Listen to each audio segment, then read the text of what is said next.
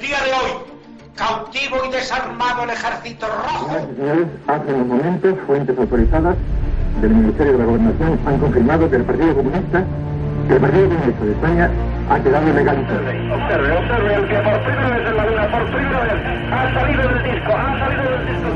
Teniente coronel que con una pistola sube hacia la tribuna, en estos momentos Aquí, apunta. como bien habéis apuntado, han sido tres bombas de esas diez explosiones y también desde aquí, desde esta estación de Atocha, hemos podido escuchar... to-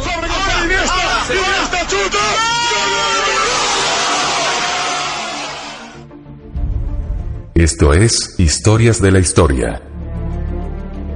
Dirige Fernando Lumbreras.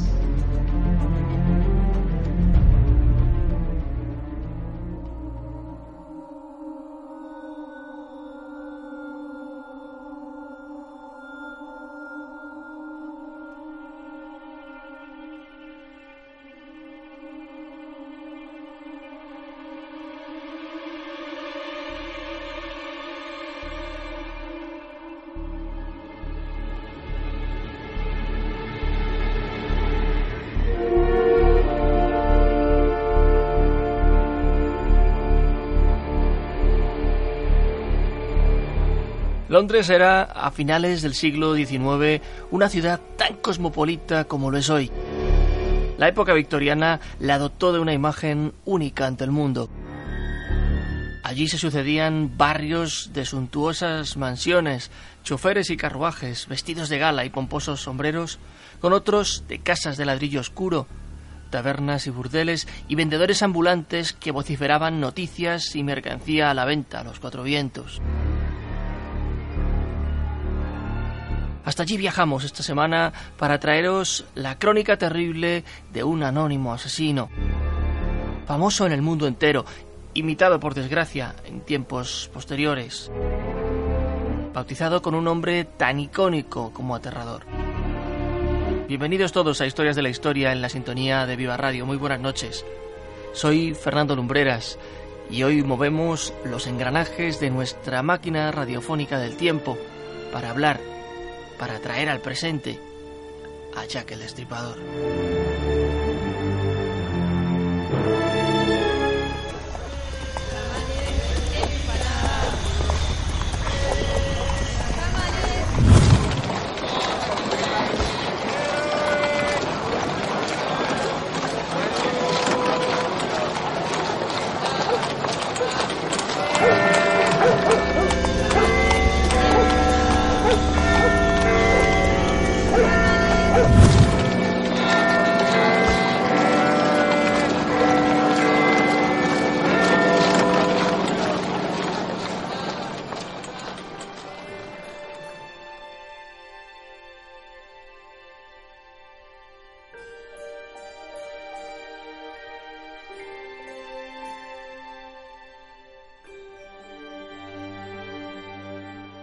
Algún punto de la historia, Londres debió sonar más o menos así. La capital británica era, hacia 1880, una metrópoli superpoblada. Inmigrantes venidos de todas partes del mundo daban a la ciudad un aspecto de urbe descontrolada y algo caótica.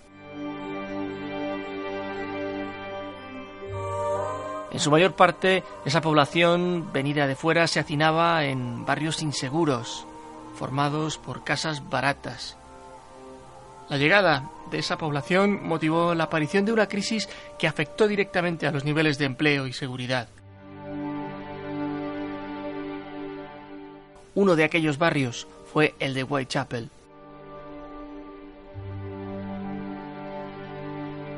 Situado a unas pocas manzanas de la Torre de Londres, el barrio en el que marcamos la historia de Jack el Destripador tuvo una mala fama desde sus orígenes. La pobreza de sus habitantes, notoriamente visible, ha quedado plasmada en incontables ensayos y obras literarias.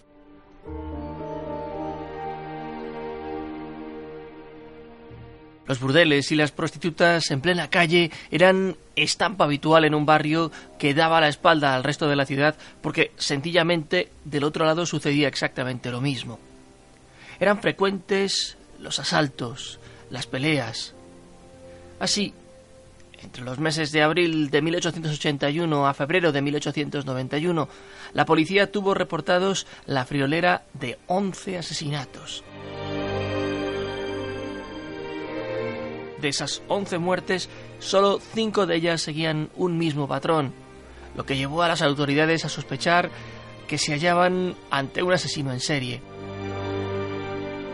Para distinguir estos crímenes de los demás, se les bautizó como los cinco canónicos.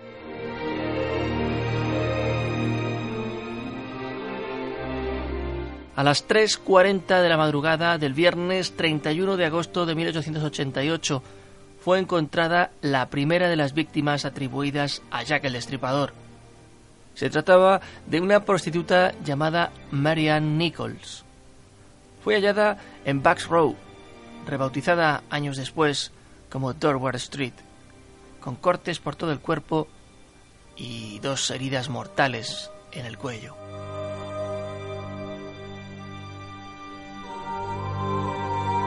La siguiente muerte solo tardó en producirse unos pocos días. A las 6 de la mañana del sábado 8 de septiembre fue localizado el cadáver de Annie Chapman, también con heridas incisivas en el cuello, el vientre cosido a puñaladas y con el útero extirpado.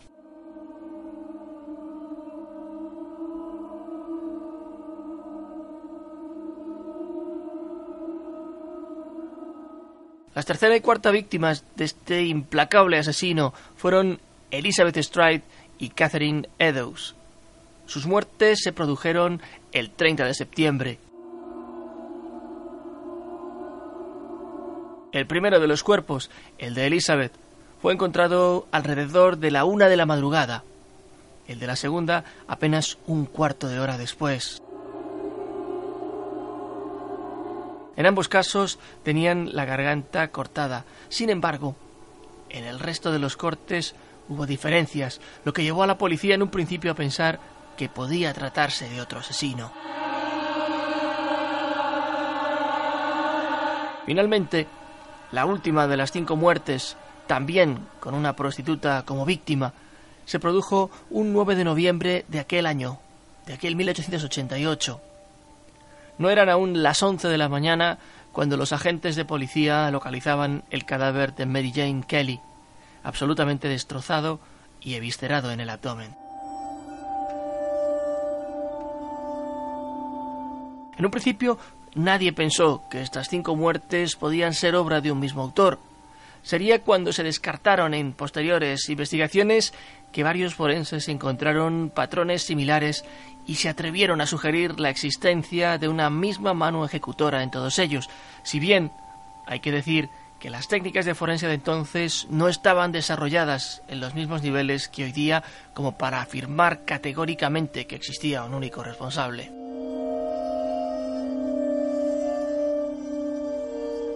Mary Jane Kelly se considera que fue la última víctima de Jack el Destripador, bien porque fue arrestado, porque murió o porque abandonó la ciudad, eso no se sabe. Sin embargo, hay cuatro homicidios más que se encuentran en la sospecha de si el escurridizo asesino también pudo haberlos perpetrado. Son los de Rose Mayet de diciembre de 1888, Alice Mackenzie en julio de 1889 y dos mujeres más sin identificar que fueron brutalmente descuartizadas.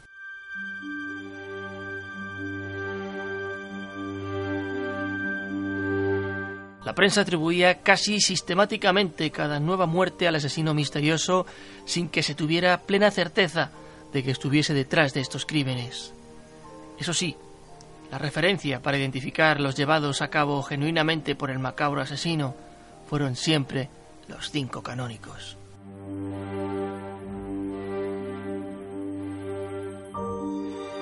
Hay mucha documentación en los archivos policiales londinenses de la investigación llevada a cabo con el fin de identificar al responsable de las muertes, y ello ha servido para conocer cómo eran los procedimientos policiales en la época victoriana. El primer paso era recabar información yendo por las casas del vecindario, preguntando puerta a puerta si habían visto algo sospechoso, personas que no eran de allí curioseando o husmeando en las multitudes. Una vez se identificaban los supuestos sospechosos, se procedía a la detención y al posterior interrogatorio. En concreto, en relación con los asesinatos de Whitechapel, se barajaron cerca de 300 sospechosos. Se hicieron más de 3.000 interrogatorios y se detuvo a 80 personas.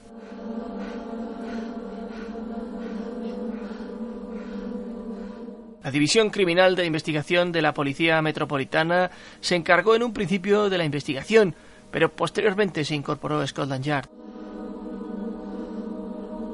Sin embargo, el trabajo de los cuerpos de seguridad no fue todo lo rápido y efectivo que se esperaba, y eso provocó un gran descontento en los vecinos, que comenzaron a establecer patrullas ciudadanas al caer el sol. Fueron los conocidos como comités de vigilancia de Whitechapel.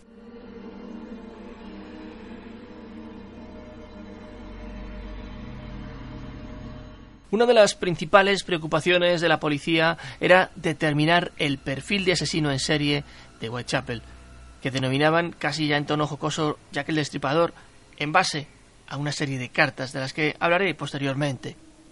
Jack the Ripper, en inglés. Y como los primeros sospechosos de las muertes fueron los carniceros, barberos o cirujanos que vivían en la zona, la policía pidió a un prestigioso forense que realizase un análisis pormenorizado de los crímenes para determinar por el tipo de patrón que se seguía qué clase de persona podría haberlos cometido.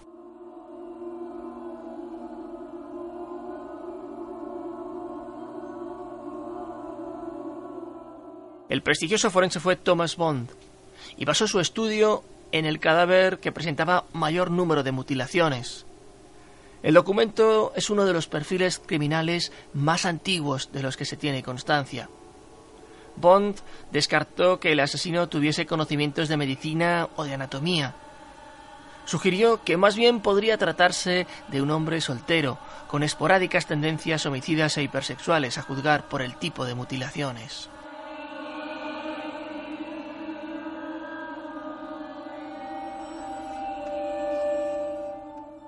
La investigación sobre los crímenes de Jack el Destripador quedó cerrada sin que se consiguiese esclarecer la identidad del asesino. Pero fueron muchas las teorías que recorrieron la ciudad, teorías que hablaban de hombres con trabajo estable, a personas de clase alta que visitaban los barrios más depauperados, cirujanos psicóticos e incluso aristócratas.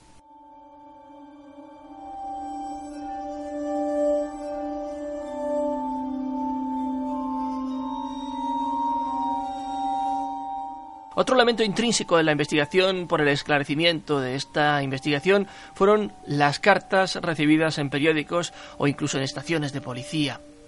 Las había de dos tipos, a cuál más inquietante. La de gente que pretendía ayudar a esclarecer los asesinatos y las del propio Jack el Destripador, por supuesto.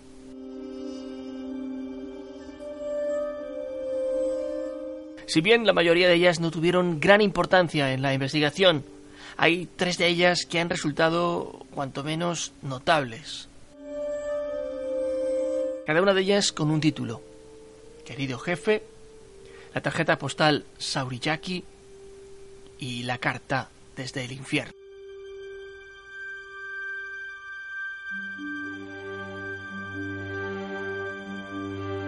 La carta titulada Querido jefe se recibió en la Central News Agency de Londres un 27 de septiembre de 1881.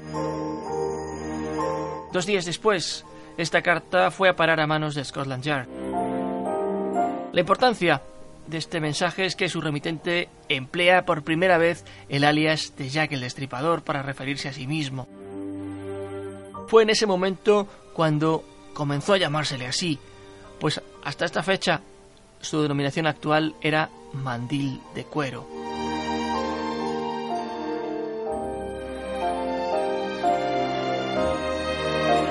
El 1 de octubre de ese mismo año, tan solo unas semanas después, la misma agencia de noticias recibió la tarjeta postal Sauriyaki. El estilo de la escritura y la caligrafía son similares a la primera carta. En ella, el escritor hace alusión a las muertes simultáneas de Stride y Eddowes, y por la fecha en la que se envió, los crímenes ya habían sucedido, así que se ha querido ver en este mensaje una especie de reivindicación.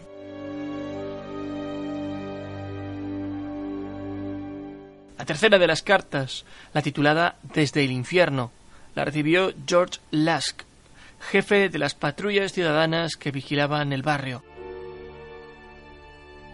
En esta ocasión, la misiva venía acompañada de un frasco de vidrio en cuyo interior se encontraba la mitad de un riñón humano conservado en etanol. El firmante de la misiva dijo que se había comido frita la otra mitad. Tanto el estilo de la redacción como la tipografía del mensaje son distintos de las anteriores, lo que llevó a la policía a pensar que podría tratarse de un bulo o que se encontraban ante imitadores del afamado criminal. El riñón, según determinó un reputado médico del London Hospital, era humano, pero no se pudo determinar con plena certeza que fuese de una de las víctimas.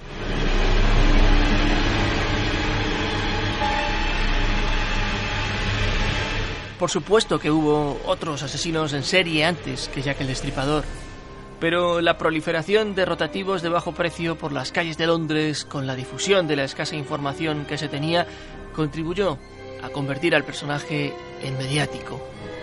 No obstante, también existieron otros destripadores igualmente famosos, el de Rostov, el de Camden, el de Düsseldorf, el francés, todos con una historia macabra y sangrienta a sus espaldas, muchos de ellos conocidos.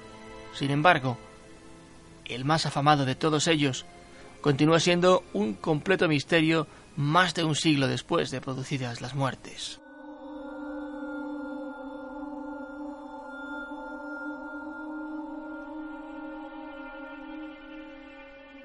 La cultura popular ha convertido al personaje en un icono atractivo para los amantes del misterio.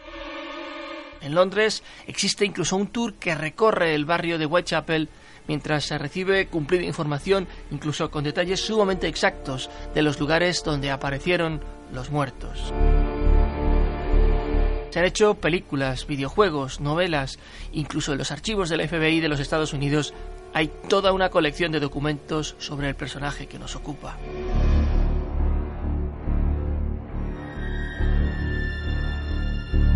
Jack el Destripador, un depredador terrible, un asesino implacable, digno de la más terrible de las fantasías de una película de terror.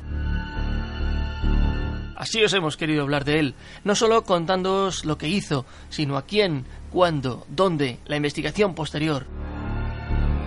Nos faltó determinar el propósito de tan terribles acciones, pero ¿acaso existió? Hoy todo esto es un caso que continúa sin esclarecerse, y parece ser que así seguirá, por mucho que bulos diversos que aparecen de cuando en cuando por Internet se empeñen en sacar a la luz teorías o sentencias disfrazadas de datos novedosos. El caso está más que cerrado, y el asesino seguramente llevará muchos años muerto, eso sin contar que los asesinatos legalmente han prescrito hace mucho, mucho tiempo. Nosotros nos encontraremos aquí mismo con una nueva historia dentro de siete días. Hasta entonces, no olvidéis visitar el portal del programa si queréis recuperar programas anteriores o escuchar este mismo siempre que os apetezca.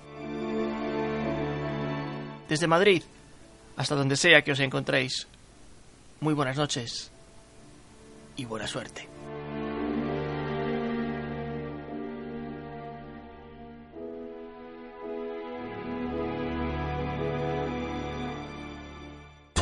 Viva Radio, tu radio de viva voz.